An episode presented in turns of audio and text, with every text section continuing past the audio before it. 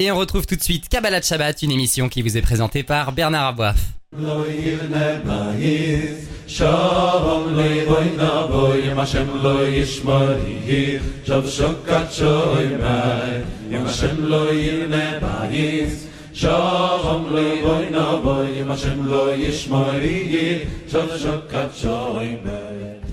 Bonjour à tous, Bernard Aboif au micro. On se retrouve comme chaque vendredi après-midi pour Kabbalah Shabbat, une grande émission de Torah et de pensée juive.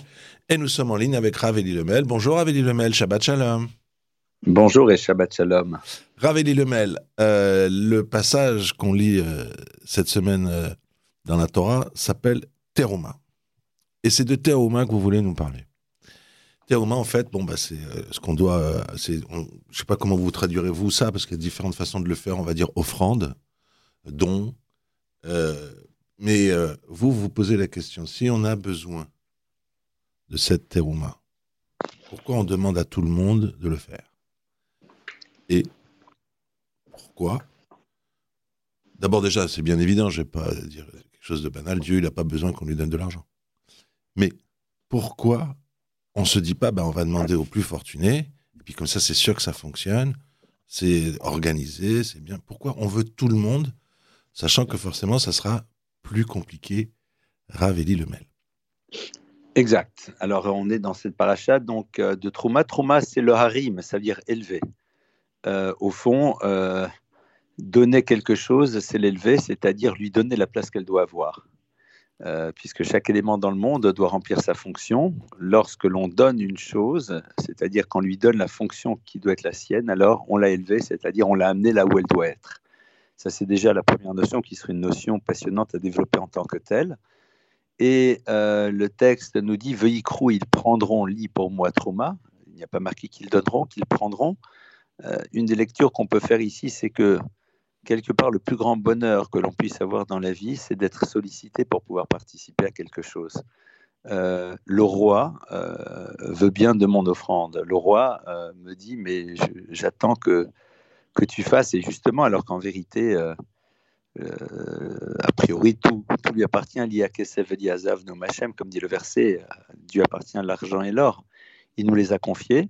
Et c'est intéressant de voir, on va arriver dans quelques instants à la problématique que, vous avez posée, mais qu'on a d'abord cette notion d'élever les choses, le fait de réaliser qu'au fond, eh bien, on prend pour soi en donnant, parce qu'il n'y a pas de plus grand bonheur que d'être le support de quelque chose, de pouvoir faire exister quelque chose à travers soi, que ce soit ce que l'on possède, de manière physique, notre or, notre argent, un peu plus spirituellement, euh, notre intelligence ou d'autres choses.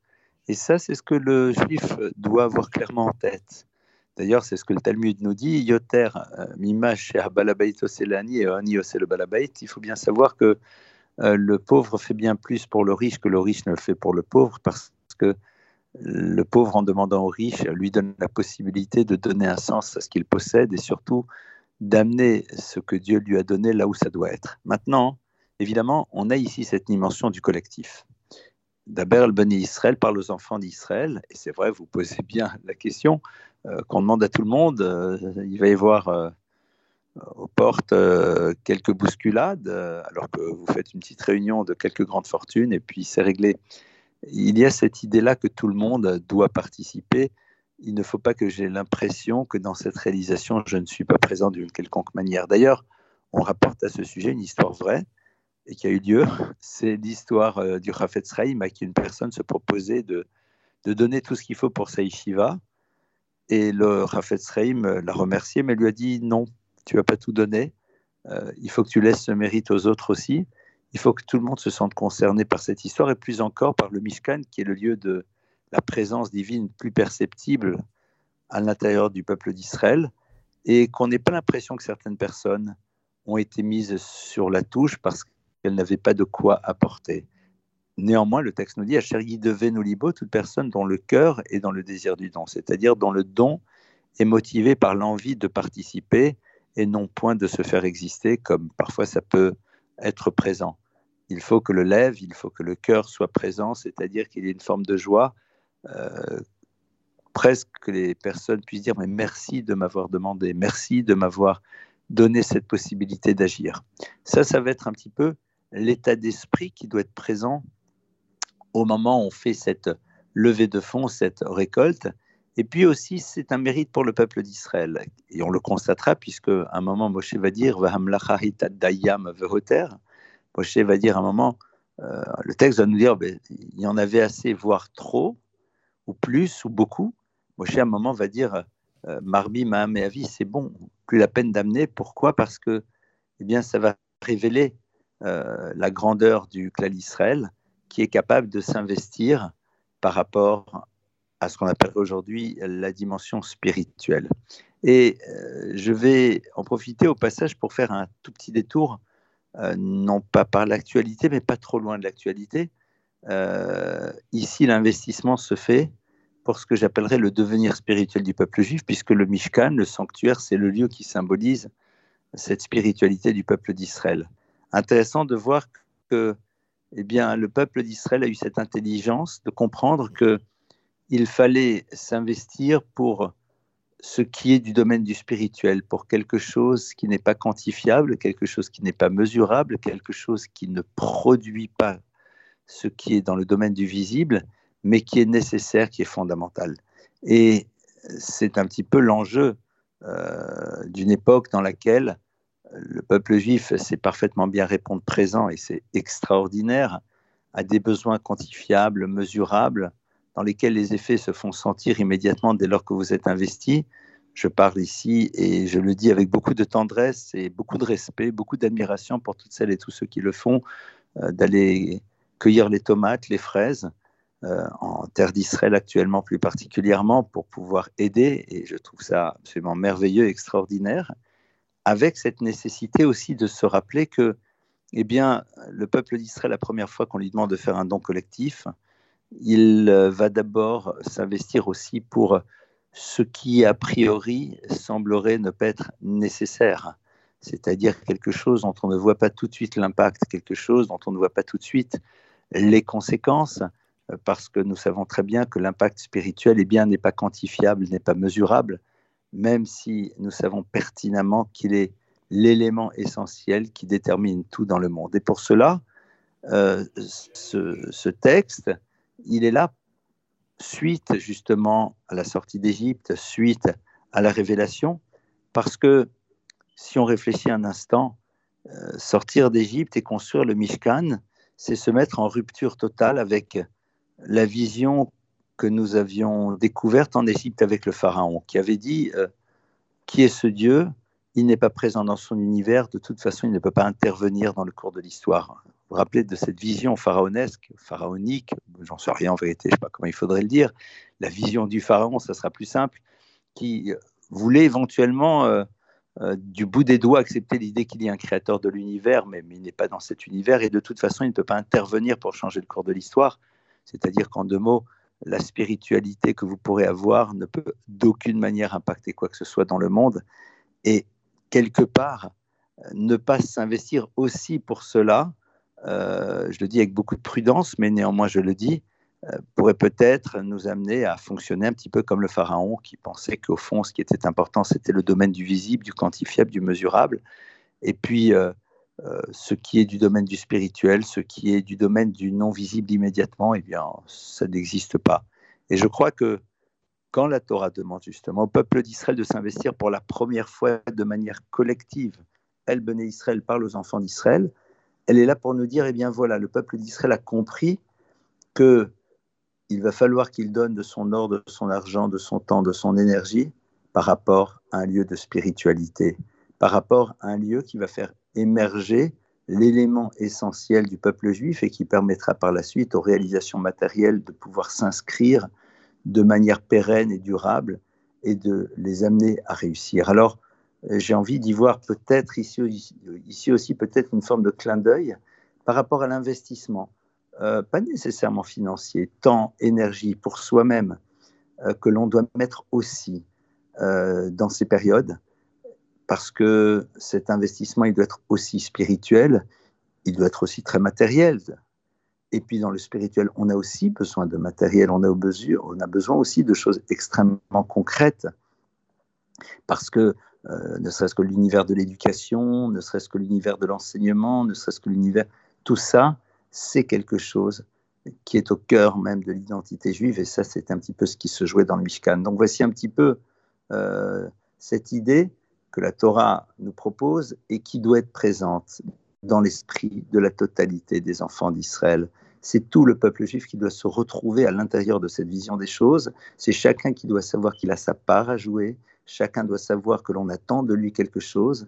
L'essentiel, c'est d'avoir conscience qu'en le faisant, on se donne à soi-même bien plus que ce que l'on donne à Dieu.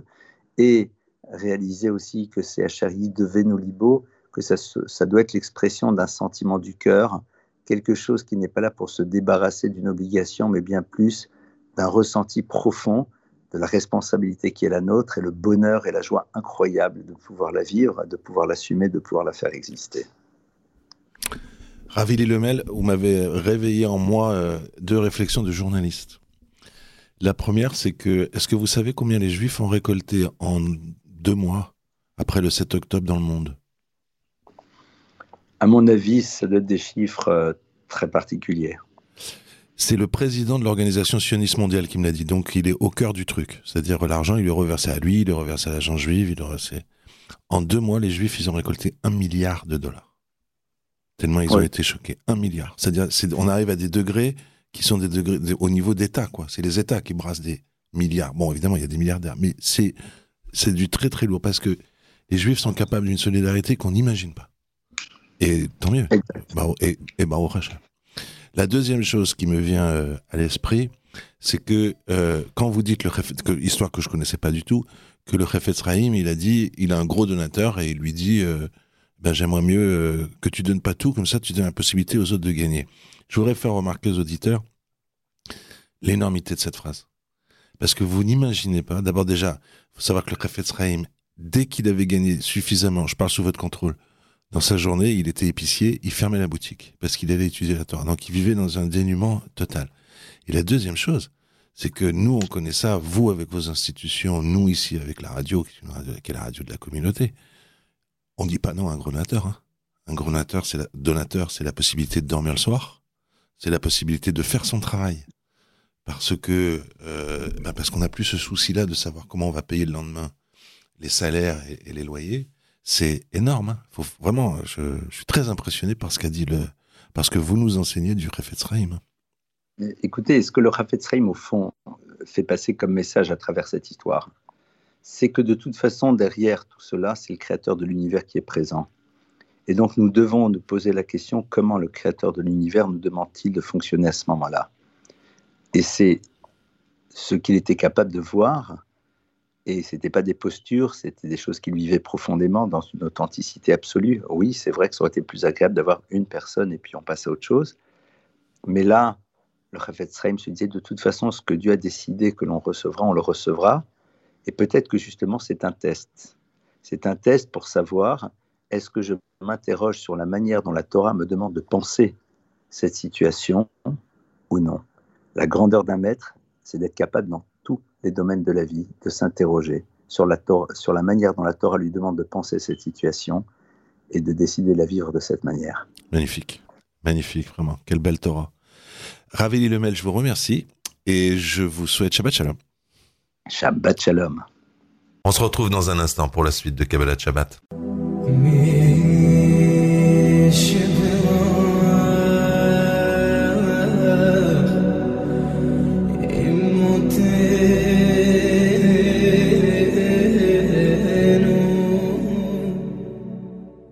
Nous sommes en ligne à présent à Jérusalem avec Rav Mordechai Biton. Bonsoir Rav Mordechai, Shabbat Shalom.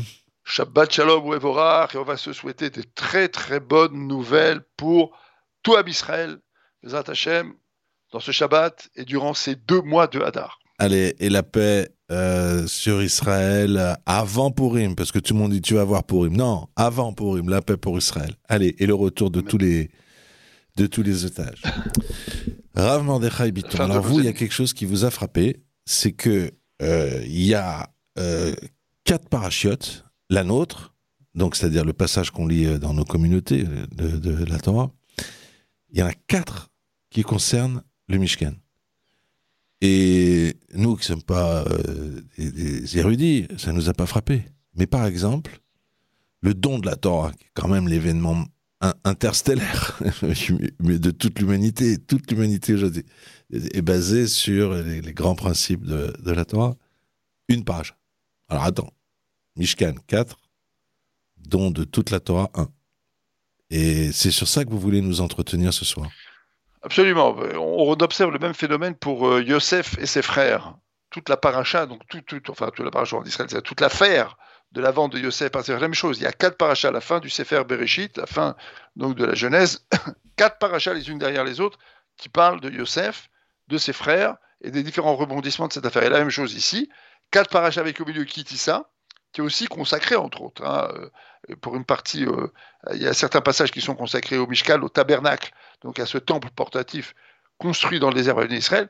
Donc il faut quand même comprendre il y a ici quelque chose de majeur. Si la Torah consacre tellement de psukim, de versets, de détails à nous expliquer le Mishkan, le tabernacle et ce qu'on y faisait, c'est qu'elle a ici un fait majeur. De la même manière que Yosef est un individu majeur dans l'histoire du peuple juif, c'est le premier juif qui a été jeté sur les routes de l'exil et qui est resté juif, de la même manière ici, il y a quelque chose de majeur. Alors en trois points, on va essayer d'expliquer pourquoi. Un, d'abord, Hachem n'a pas besoin qu'on lui construise une maison puisque nous disons Hachem est présent dans toute la création. D'accord? Moi, quand les gens me demandent est-ce que vous pouvez euh, prouver qu'Hachem a créé le monde, je dis oui, c'est très simple. Vous prenez un verre d'encre, une feuille blanche, vous renversez l'encre, il n'y a pas un texte de Victor Hugo qui sort tout seul. Et donc, de la même manière que euh, dans ce texte-là, on va voir le génie de l'auteur et les intentions de l'auteur, dans la création elle-même, on voit la marque du génie infini d'Hachem, et on voit même l'intention d'Hachem, construire quelque chose. Et la présence d'Hachem, elle est dans chaque grain de la création dans chaque partie du corps. Donc pourquoi une maison? Ça, c'est le premier point. Alors on va répondre tout de suite. L'idée, elle était tout simplement de créer un lieu dans lequel les Bnei Israël pourraient servir Hachem. Il faut que ce service il se fasse dans un endroit précis, avec des corbanotes, avec des sacrifices, mais aussi que ce soit un lieu dans lequel on vive à un certain niveau de perception du réel. Et j'arrive ici au deuxième point. Hachem n'a pas créé le monde pour y faire des miracles en permanence. Nachmanide l'explique à la fin de Parashat Bo. Il dit Hachem va pas refaire en permanence la révélation du mont Sinaï. Ça a eu lieu une fois, ça n'aura pas lieu tout le temps. Il, est un peu sévère, il on va pas le refaire pour les types pour les idiots qui comprennent rien. D'accord On va pas, Hachem va pas en permanence faire des miracles. Mais si Hachem ne va pas en permanence faire des miracles, comment se fait-il que dans le temple qui sera construit plus tard par Shlomo Ameler, il y avait des miracles? Par exemple, qu'il pleuve, qu'il neige ou qu'il vente, ou qu'il y ait un vent de 180 km/h, la fumée qui s'élevait de l'autel des sacrifices, elle s'élevait tout droit jusqu'au ciel. Euh, aucune femme n'avait jamais été indisposée, il n'y avait pas de mouche sur la viande. Bref, il se passait des phénomènes qui étaient dits surnaturels. La même chose, quelqu'un qui serait rentré dans le sein des saints aurait regardé le, le Haron, cette boîte dans laquelle étaient posées les tables de la loi, et il aurait mesuré le Haron à partir de ses côtés jusqu'aux euh, parois, jusqu'au mur pardon, du, de, d'enceinte du Saint des Saints, ou alors il aurait pris cette mesure à partir du centre de, de Aaron jusqu'aux parois, il aurait trouvé la même dimension. Ce que nos sages nous disent en disant Aaron et Nominabida. Le Aaron, il ne fait pas partie des mesures de ce monde. Donc si Hachem ne veut pas qu'on fasse des miracles, comment ça se fait qu'il en faisait dans le Beth Amikdash Et la réponse, c'est que le Mishkan et le Beth Amikdash, c'est un autre niveau de perception de la réalité. Et là, il y a un deuxième point. Le peuple juif est un peuple dont la conception relève du miracle.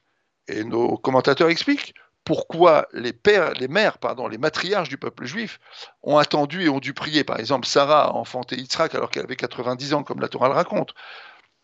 Pourquoi Rivka était, euh, ne pouvait pas avoir d'enfants, elle a dû prier pour avoir des enfants. Pourquoi Rachel, qui a généré Yosef et Binyamin, a dû prier pour avoir des enfants? On veut dès le départ nous dire que le peuple juif, intrinsèquement dans, son existence même, il est situé au lieu, au-dessus des lois de la nature. Son existence, sa survie, sa pérennité ne relève pas des, des lois de la nature, des lois politiques, stratégiques, comme on le voit aujourd'hui. Des tribus entières, des peuples entiers de cannibales nazis-islamistes se lèvent pour nous manger et le peuple juif tient. Il a résisté à de nombreux exils, à de nombreuses tentatives de, de, de, d'extermination.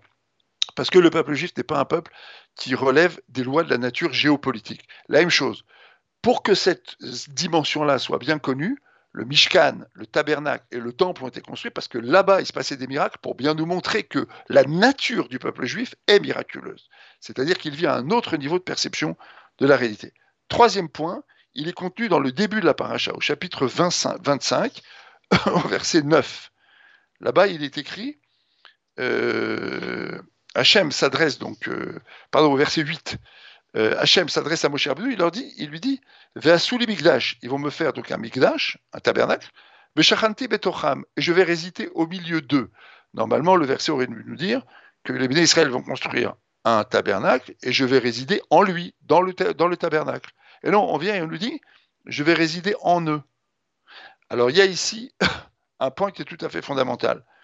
Pour que les Israël puissent se représenter clairement ce que ça pouvait signifier, que Hachem doit résider dans le cœur de chacun d'entre nous. Le cœur qui est ici le centre des volontés, le centre énergétique. Il fallait qu'il y ait un Bishkan, il fallait qu'il y ait un temple dans lequel il se passe des choses qui élèvent la perception euh, du peuple juif. On comprend qu'on vit au-dessus des lois de la nature. On comprend qu'on est en relation avec le divin.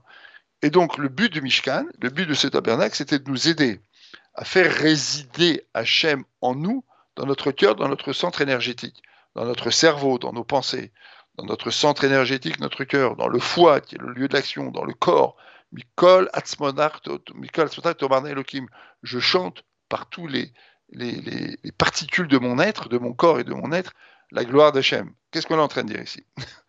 De manière très concrète, cette déclaration qui était inscrite dans ce verset dit la chose suivante.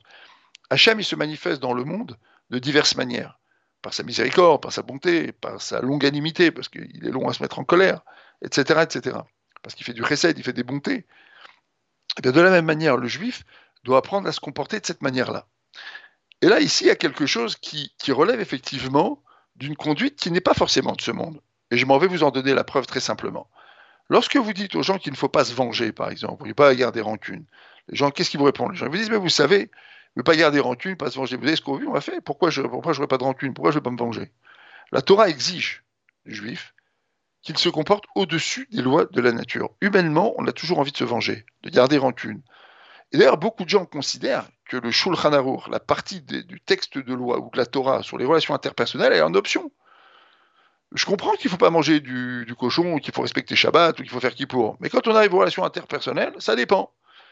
Ça dépend de ce que je sens, ça dépend de ce que je ressens, ça dépend de, de, de, de ce que j'ai envie de faire finalement. Pourquoi vous voulez pas que je me venge? J'ai vu ce qu'il m'a fait? Pourquoi je ne devrais pas le haïr? Vous avez vu comment ce qu'il a fait? Vous vous rendez compte quand il parle de moi, etc. Pourquoi je ne veux pas dire du lachenara sur cette personne? Vous savez ce qu'elle a fait? Et la Torah vient, nous dit non. Le juif doit apprendre à se comporter au-dessus des lois de la nature humaine. Il y a une tension naturelle chez les êtres humains qui les conduit à se comporter d'une certaine manière. Eh bien, on doit apprendre à développer les mêmes midotes, les mêmes traits de caractère, les mêmes modes d'intervention qu'Hachem. Hachem lui met des dizaines d'années, parfois, à se manifester vis-à-vis du peuple juif, quand le peuple juif est à la dérive, vis-à-vis des individus qui sont à la dérive. Et la question, la Gemara, donc tout vote, elle pose cette question. Elle dit, on voit qu'il y a toutes sortes de gens qui tout au long de leur vie, euh, vont mourir tranquillement sur leur lit alors qu'ils ont les pires choses à se reprocher. Et Tosfot répond en disant il suffit qu'ils aient fait une mitzvah et ça suffit pour qu'ils puissent avoir une vie paisible. On ne comprend pas bien ce genre de conte. Eh bien, ce Veshachanti Betocham, on nous dit sache que s'il y a un Mishkan où tu vas voir euh, que là-bas, les lois de la nature ne s'appliquent pas parce que tu vas comprendre que ta nature à toi, le juif, c'est d'apprendre à t'élever au-dessus de toutes les lois de la nature. Que ce soit dans le comportement, que ce soit dans ta perception du monde, eh bien, cette réalité à laquelle tu vas assister, que tu vas voir, cette réalité, il faut la rentrer chez toi, dans ton comportement. C'est ça, Veshachandi Bedocham. Hachem va résider en nous, ça veut dire qu'on va intégrer dans notre comportement des comportements, entre guillemets, qui sont les modes d'intervention d'Hachem. Voilà en trois points ce qui est tout à fait majeur. Et on comprend maintenant pourquoi le Mishkan, le, tabernacle et le Beth étaient le centre de la vie juive parce que c'est finalement ce qui focalisait finalement tout ce qui est demandé aux Juifs. C'était la focalisation de, tout ce qu'un Juif a à accomplir dans ce monde. Et ce qui est intéressant, c'est que nos sages comparent le, le Beth à la structure du corps humain. Le Saint des Saints, qui est l'endroit, on va dire, l'endroit immatériel par excellence, bien qu'il s'incarne en quelque chose de matériel, c'est le cerveau. D'accord? L'autel des sacrifices qui est à l'extérieur, d'accord? C'est l'équivalent, on va dire, de la table à laquelle on mange. Donc c'est lié aux parties euh, plus physiques. La menorah, par exemple, c'est lié aux parties, la partie plus intellectuelle. C'est lié à l'âme. D'accord? Donc quand on, se représente le Beth Amikdash, on se représente le Saint des Saints comme étant la tête, et ensuite on avance jusqu'à l'autel des sacrifices, où là, en quelque sorte, c'est la partie physique de l'individu. Et donc, euh, euh, d'une certaine manière, quand un individu travaille, travaille ses, bidotes, travaille son comportement, et apprend à accepter le dosage de la Torah en matière de, relation avec tout ce qui est matériel, qu'il s'agisse d'argent, qu'il s'agisse de plaisir, de jouissance et autres, etc., il accepte le dosage que la Torah lui donne, en fait, il se transforme lui-même en une espèce de bête amigdash. Et c'est la raison pour laquelle, par exemple, nos sages nous disent qu'un tzaddik, un juste, bah, c'est finalement comme un hôtel de sacrifice. C'est une représentation du Beth c'est une représentation du temple, parce qu'il incarne dans son être les dimensions qu'on pouvait rencontrer au Beth. Voilà, donc on est ici au cœur d'une aventure, et une aventure qui est très intime, et ce qui est intéressant, je termine avec ça, c'est que le Lévitique, qui est le Sefer le plus central de, de la Torah, donc euh, Vaikra, va nous donner toute une série de lois alimentaires, des lois de pureté et d'impureté euh, et des lois de sainteté, qui sont des lois qui sont le reflet dans le comportement de ce qui se passait là également au Beth. C'est-à-dire cette dimension finalement, c'est quoi la bonne dimension du juif? C'est d'avoir les pieds sur terre et la tête dans le ciel. C'est ce que le Mishkan incarne. On a ici un, un espace qui est un espace matériel, mais qui nous permet de nous ancrer dans des valeurs spirituelles. C'est une donnée tout à fait euh, fondamentale parce que c'est la spécificité du judaïsme. Aucune religion n'a réussi à, rejoindre cette, spécificité qui s'incarne par exemple dans la souka. La même chose, la souka, c'est un petit bête d'âge dans lequel on mange, on boit, on peut même avoir des relations conjugales, on étudie la Torah, encore une fois, euh, avec un toit qui, est assez euh, éparpillé pour qu'on puisse voir le ciel, on a les pieds sur terre, la tête dans le ciel. Dimension fondamentale du judaïsme, on la retrouve à tous les niveaux. Shabbat shalom à toutes et à tous, Bezrat Hashem, et tu Hashem nous délivre de nos méchants ennemis et nous permettre d'assister à la délivrance finale du peuple juif et de l'humanité tout entière. Et eh oui, et de reconstruire le temps, un beau temple. Amen, amen, amen. Ravan Habiton, je ben, merci à vous et Shabbat shalom à Jérusalem. Shabbat shalom, on voir. On se retrouve dans un instant pour la suite de Kabbalah Shabbat.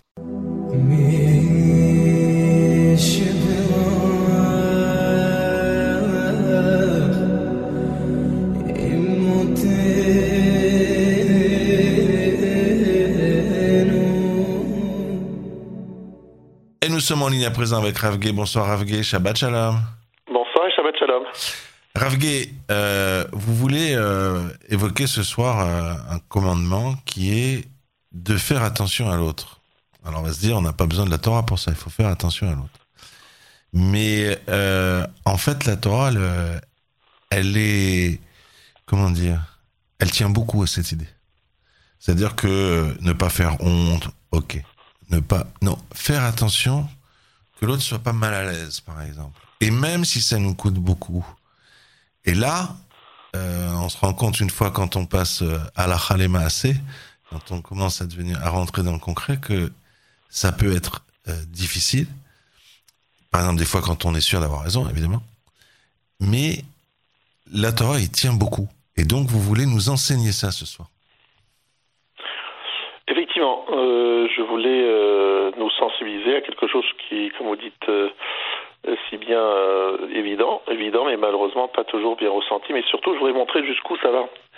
C'est-à-dire que comment nos sages comprennent la gravité de cette chose et jusqu'à quel niveau d'exigence ils vont. et je vais le faire sous la forme d'une histoire. Il y avait donc une, une jeune Kala, une jeune fiancée, qui cherchait un appartement acheter un appartement à Bnebrak. Alors, euh, Bnebrak, c'est un endroit où les appartements sont très chers. Mais elle vient d'une famille qui n'a pas beaucoup de moyens, et donc ils cherchent en fait un appartement euh, pas cher. Enfin, comme tout le monde. Et euh, justement, a priori, ils ont trouvé la perle rare. Un appartement qui a l'air particulièrement agréable et vraiment pas cher. Donc c'est vraiment la perle rare à Bnebrak. Alors euh, la visite se fait avec la Kala, avec les parents, les beaux-parents, etc. Et euh, à un moment, euh, la jeune fille, qui, est la fiancée, elle dit j'ai un problème. L'appartement me plaît beaucoup, mais il se trouve que dans cet immeuble habitent des, des, jeunes filles qui sont dans la même classe que moi. Et il se trouve que ces jeunes filles donc, sont plus âgées. Elles ont elles-mêmes des grandes sœurs plus âgées qui ne se sont pas encore fiancées. Et j'ai peur que lorsque je sortirai de mon appartement avec mon, mon mari, euh, elles auront un pincement au cœur en disant voilà, euh, cette jeune fille, on la connaît depuis si longtemps, on, était à l'école ensemble, on était au séminaire ensemble, et puis voilà qu'elle est déjà mariée, et nous, voilà, on attend depuis longtemps, on n'arrive pas à trouver un chido, retrouver un fiancé. Ça va leur creuser, euh, on va dire, un désagrément, j'ai une légère peine. Et cette jeune fille dit je peux pas, je peux pas accepter le deal. Je comprends que c'est très intéressant, que, que c'est un appartement beaucoup moins cher, mais euh, je ne peux pas accepter ce deal. Alors, comme d'habitude, on se pose la question au Gadol, au grand maître de la génération, le Raphaël Kenevski, qui, qui est interrogé sur le sujet en disant est-ce que vraiment euh, elle a raison, cette jeune fille, de, de, se dire, euh, de craindre, euh, on va dire, une certaine peine chez, euh, chez ses amis, chez ces personnes qu'elle connaît, qui ne sont pas fiancées, qui sont déjà arrivées à un âge euh, avancé. Et euh, le Rav Chaim Kenevski, il réfléchit longtemps. Pour ceux qui savent, le Rav Kenevski répondait à des centaines de questions, voire des milliers de questions, en très peu de temps, et en tranchant même des questions très très délicates.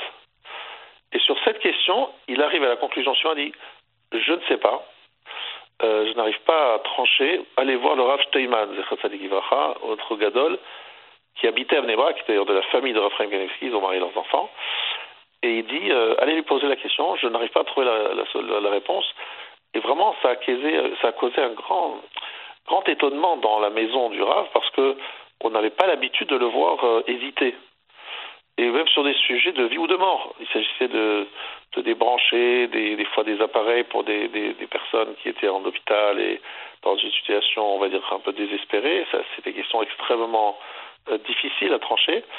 Euh, il est tranché plus facilement que cette question-là qui nous paraît, on va dire vraiment, il s'agit d'un très important deal financier. Il s'agit d'acheter un appartement pas cher, des personnes qui n'ont pas beaucoup de moyens. Euh, c'est pas quelque chose qu'on trouve facilement. Et bon, peut-être que cette jeune fille, avoir un petit pincement au cœur, on se dit c'est franchement pas important. Il dit je n'arrive pas à trancher, allez voir le Steinman. Et le Rav lui aussi, il réfléchit longtemps. Et finalement, il dit je pense que qu'elle a raison, la Kala, il ne faut pas acheter cet appartement si elle risque, en habitant à cet endroit-là, de causer une peine euh, à ses voisines euh, qui, euh, elles, n'ont pas trouvé avec qui se marier. Alors là, vraiment, euh, les... Les parents sont étonnés, mais bon, euh, ils vont pas certainement pas aller à l'encontre de, la décision du Gadol, du grand maître de la génération, donc euh, ils, décident de ne plus acheter l'appartement. Puis après, finalement, euh, ils retournent voir le Rav en disant, écoutez, euh, on va on va acheter l'appartement, mais en tant qu'investissement, pas en tant que pas pour que notre fille y habite. Et on va prier très fort pour que toutes ces jeunes filles trouvent chaussures à leurs pieds, qu'elles puissent se fiancer. Alors on dit, bon, si elle n'habite pas sur place, et euh, de toute manière, la prière, ça vaut toujours la peine de, faire des belles prières, allez-y, vous pouvez l'acheter, mais elle n'y habitera que lorsque euh, tout le monde sera fiancé. Alors il y a une grande prière qui se fait euh, pour euh, les fiançailles de, de, ses, de ses voisines. Finalement, le soir même du mariage, incroyable, le soir même du mariage, l'une d'elles se fiance, pas longtemps après les autres, et finalement, tout finalement, le jeune couple peut s'installer dans cet appartement, puisqu'il n'y a tout simplement plus personne autour qui risque d'être euh, blessé euh, si euh, du fait qu'elle s'est mariée, puisque bon, tout le monde s'est fiancé. Et en fait, lorsqu'on est venu raconter cela au Rav Steinman, il a dit une phrase que je voudrais que tout le monde écoute bien, parce que cette phrase est d'une phrase d'une grande sagesse et qui tout simplement peut changer beaucoup de choses dans nos vies. Il a dit comme ça Naraïti, vegam zakati. J'étais un jeune homme et j'ai pris de l'âge.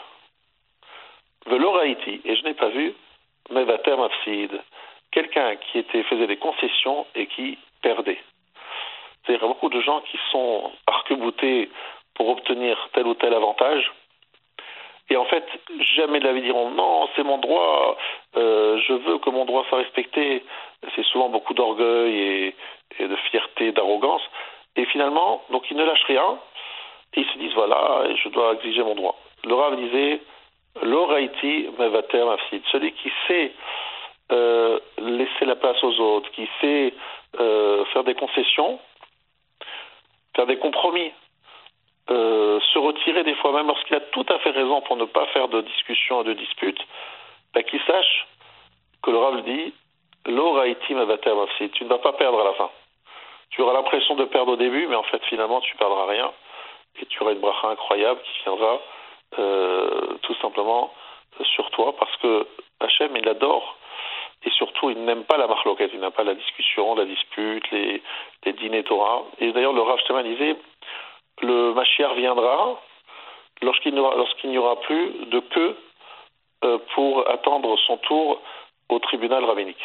Il dit de ces incessantes euh, disputes euh, euh, retardent la venue du Mashiach, ce qui peut le faire venir rapidement. Il en a tellement besoin qu'il vienne vite, pour beaucoup de raisons, encore plus que, ces dernières années, cette année encore plus que toutes les autres années. Eh bien, pour que le Mashiach vienne, stoppons ces, disputes incessantes et euh, ce manque de, de concessions, cette exigence qui reste toujours euh, euh, sans limite et sans tout simplement, même si c'est notre droit, sachons dire Ani Mevater. D'ailleurs, je dis ça même à des gens qui se marient. Je voudrais raconter le Ravarier Lévin, le fameux Ravarier Lévin, le tzaddik de Jérusalem, qui disait, lorsqu'il s'est marié avec sa, jeune épouse, donc au moment de son mariage, il s'est retrouvé avec elle dans le Cheder Yichud, dans l'endroit le, où on s'isole euh, chez les Ashkenazim après la Choupa, et il lui a dit, ma, chère, femme, euh, puisqu'elle venait de se marier avec, euh, lui, l'usage c'est de donner un cadeau à son épouse dans ce lieu.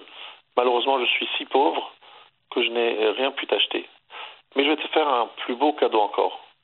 Chaque fois que tu me demanderas quelque chose, même si je penserai autrement, je ferai la concession. Annie Evater, voilà. Annie Evater, je ferai toutes les concessions pour que tu sois heureuse et pour euh, respecter ton avis, ton besoin, ton, ton envie. Donc c'est peut-être un cadeau plus important que les plus beaux cadeaux du monde. Mais comme c'est pas n'importe qui qui a dit ça, c'est leur varié Lévin, avec des midotes, des traits de caractère si belles, eh bien il l'a fait. Il se trouve qu'il s'est marié avec une femme qui était comme lui et qui lui a dit exactement la même chose. Mais non, c'est moi qui. Et donc dans ce couple, les disputes, c'était chacun voulait euh, céder à l'autre. Chacun voulait faire, chacun voulait faire des, compromis avec l'autre, voulait euh, tout simplement accepter des concessions. Et donc les disputes n'étaient pas celles auxquelles on est habitué, mais tout à fait autre chose. Et c'est beau de voir celui qui sait laisser la place aux autres, celui qui sait se retirer même lorsqu'il a l'air d'avoir raison. Tout ça pour éviter la marloquette et pour multiplier le shalom. Jamais il ne va perdre. Voilà un petit peu ce que je veux dire à quelques instants du Shabbat qu'on appelle Shabbat Shalom, et qui est en plus symbolisé cette semaine par Parashat Teruma, où tout le peuple juif s'est uni, mais avec enthousiasme, avec joie, pour construire le Mishkan. Il y a eu des dons, on appelle Nidvatlev, le don du cœur. Tout le monde l'a fait avec joie. Chacun a apporté sa pierre à l'édifice, on peut vraiment le dire comme ça. Et le Mishkan a été finalement le résultat de dons, mais pas seulement d'argent, mais de cœur. Et c'est ça qui a permis à la Shekhinah de résider parmi nous. Donc pour que le cœur euh, du peuple juif batte à l'unisson, il faut qu'on sache faire des concessions et qu'on évite toute marloquette. Grâce à cela, grâce à cela, le Mishkan et sur bientôt le Beth Amikdash sera reconstruit avec la venue du Mashiach. Amen. Amen. Shabbat, Shabbat Shalom, on va réfléchir euh, beaucoup à ce que vous nous dites et surtout nous, contrairement à ce rave très important, euh, je parle pour moi, moi par exemple, c'est travail de toute une vie. Hein. Donc euh, dire à sa femme, je te promets, à chaque fois je te dirai oui. Moi euh, à la limite mieux vaut pas s'engager, mais connaître la direction. Voilà, c'est pour ça qu'on a des, grands rabbinim qui nous donnent la direction. Au, au moins va là-bas. Ravgué, je vous remercie et Shabbat Shalom. Shabbat Shalom. Shalom loy boy na boy ma shem loy yishmari shav shokat shoy mai yim shem loy ne bayis. Shalom li boy na boy, lo yishmari, Shalom shakat shalom.